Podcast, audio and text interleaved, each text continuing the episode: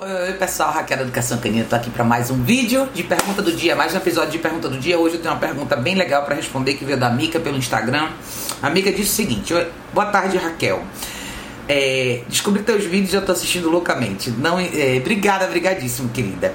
Se não se importar, queria esclarecer uma dúvida. Tem uma boxer de quase dois anos. Ela se dá bem com filhotes, poucos cães adultos e os adultos que ela conheceu enquanto ainda era filhote. Mas acho que ela não gosta muito de cachorro. Quando passeamos, ela vê outro cachorro e o pelo, ela vê outro cachorro e o pelo, e ela fica com o pelo arrepiado e late.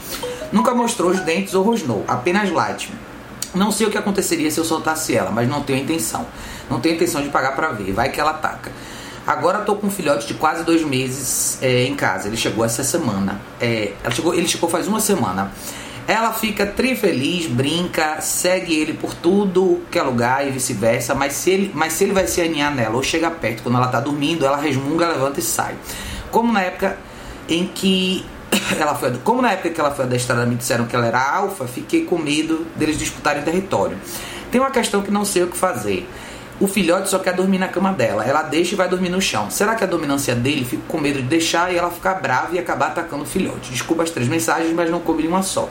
Desde já agradeço pela atenção, parabéns pelo trabalho. Mica, querida, brigadíssimo pela sua mensagem, por mandar essa pergunta. Super, hiper relevante, tá? Vamos lá. É, você falou que a sua cachorra na verdade, o que, que acontece com ela? Você disse que ela se dá bem com filhotes, com os cães que ela já conhece, mas que na rua você sente essa reação. Ou seja, ela late para os outros cachorros e fica com o pelo arrepiado. Isso, isso não é incomum, na verdade é mais comum do que a gente imagina.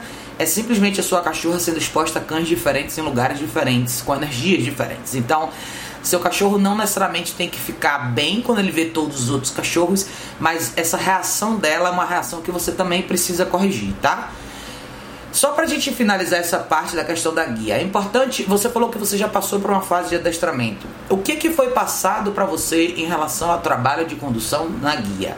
E o que, que fez com que esse profissional dissesse para você que a sua cachorra era alfa. O que, que provavelmente ele quer dizer? Que a sua cachorra tem uma personalidade dominante.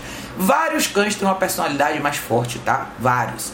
Porém, isso não quer dizer que você vai nutrir essa característica do seu cachorro. Claro que o seu cachorro, eu tenho cachorros de personalidade mais forte aqui em casa, mas quem define as coisas aqui sou eu, tá? Então eu entendo a natureza de cada um e sei a tolerância de cada um. Mas reatividade na guia é uma coisa que você tem que cortar esse mal pela raiz, tá? É muito importante você não deixar esse quadro escalar, porque o que, que pode acontecer?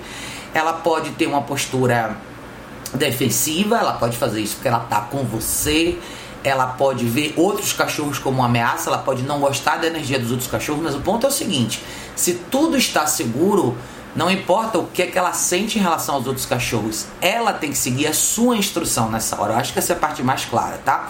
Então é muito importante você saber corrigir o momento de intenção quando o cachorro está andando bem do seu lado e de repente ele olha para outro cachorro e, e acende levanta as orelhas e fica todo arrepiado e rosna.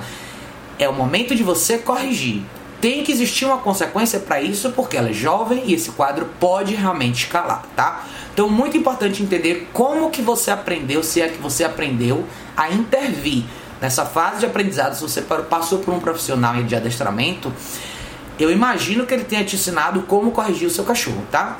De novo, mais uma vez é importante considerar que tipo de equipamento você está usando numa caminhada. Boxers são cães grandes e fortes, tá?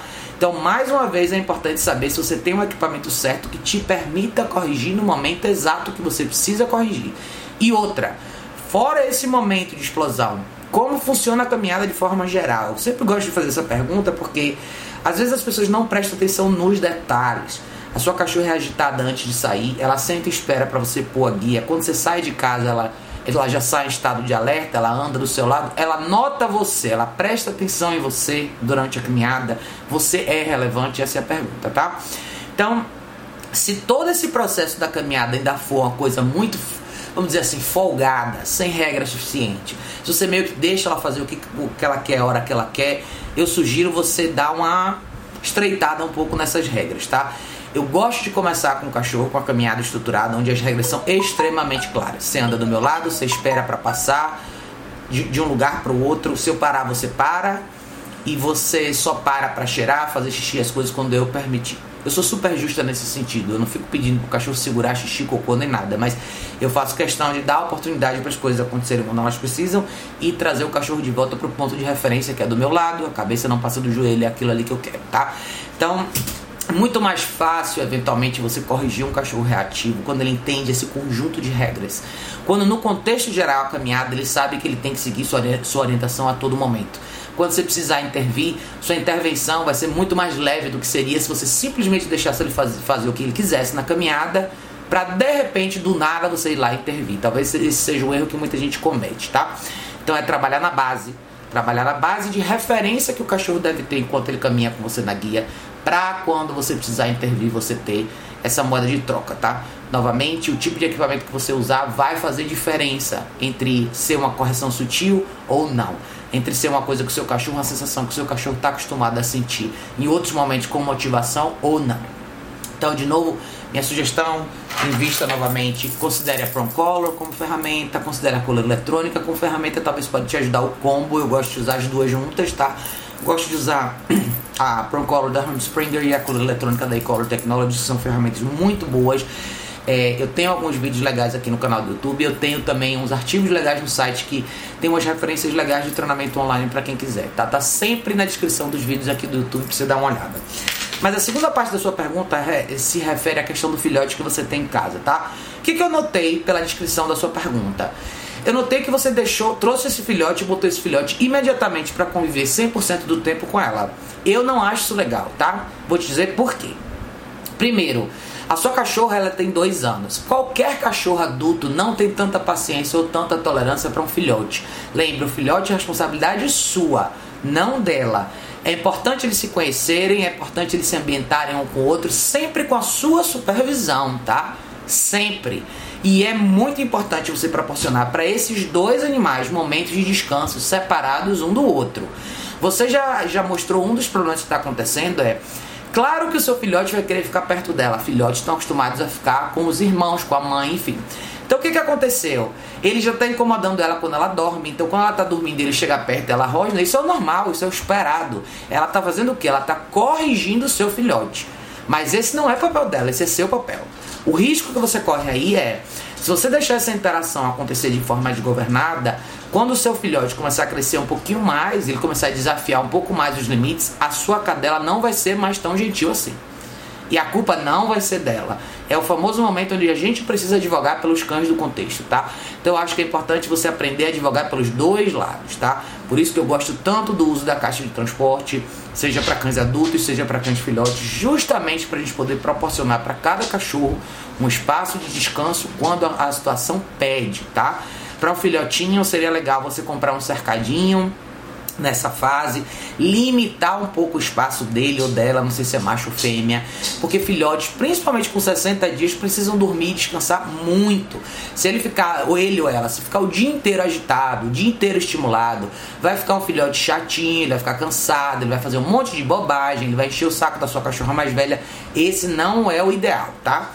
Talvez o que você esteja vendo aí quando você descreveu que a sua cachorra mais velha meio que segue ele pela casa, Talvez não seja só curiosidade, talvez ela esteja controlando um pouco o seu filhote. Na verdade, o que ela está fazendo, talvez aí pode ser que ela esteja te mostrando um pouco do que você deveria fazer, que é você controlar um pouco melhor essa dinâmica e interação.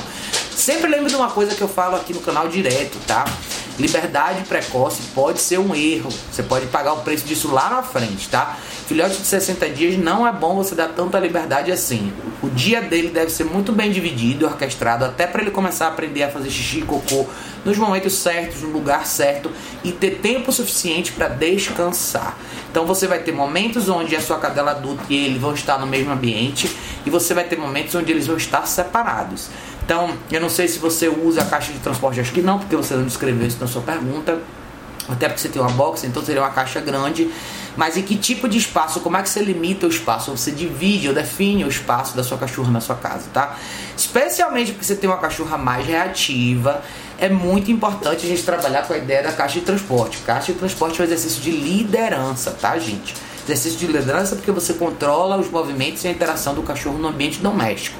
Então eu acho uma, um, um, elemento importante e essencial no contexto para você, tá? E eu já começaria com esse filhote no mesmo contexto, tá? Já introduziria uma noção de restrição desde cedo. Porque em pouco tempo, provavelmente nos próximos seis meses, você vai ter dois cachorros aí com o tamanho de adultos que se você não tiver controle da situação agora, lá na frente você pode se arrepender, tá? Então, em resumo, a sua resposta é Lide de frente com a questão da reatividade da sua cachorra. Não deixe a coisa explodir. Não espere acontecer nada de pior para você entrar com um elemento de correção, tá? É mais do que na hora de você introduzir e orientar a atividade da condução da guia do jeito certo, ganhar vantagem para você precisar quando você precisar corrigir, você fazer do jeito certo, no tom certo, tá? E comece a trabalhar com a ideia de que você precisa dividir um pouco o espaço da sua casa, tá? É, pense num cercadinho para o seu filhote, eventualmente uma caixa de transporte. Eu não sei qual é a raça do cachorro, mas eu acho que seria importante você ter uma caixa de transporte para cada um, tá? No futuro vai te ajudar muito, ajuda demais a gente poder ter esse protocolo de segurança para os cachorros em várias situações. Seja quando você for limpar sua casa, seja quando você precisar receber visitas que não necessariamente vão interagir com seus cachorros, seja porque qualquer outra emergência aconteceu, você precisa que seus cachorros estejam seguros, a caixa de transporte é o melhor lugar, tá?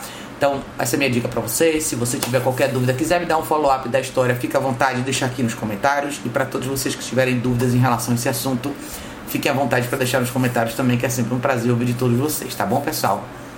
Beijo enorme. A gente se vê em breve no próximo vídeo.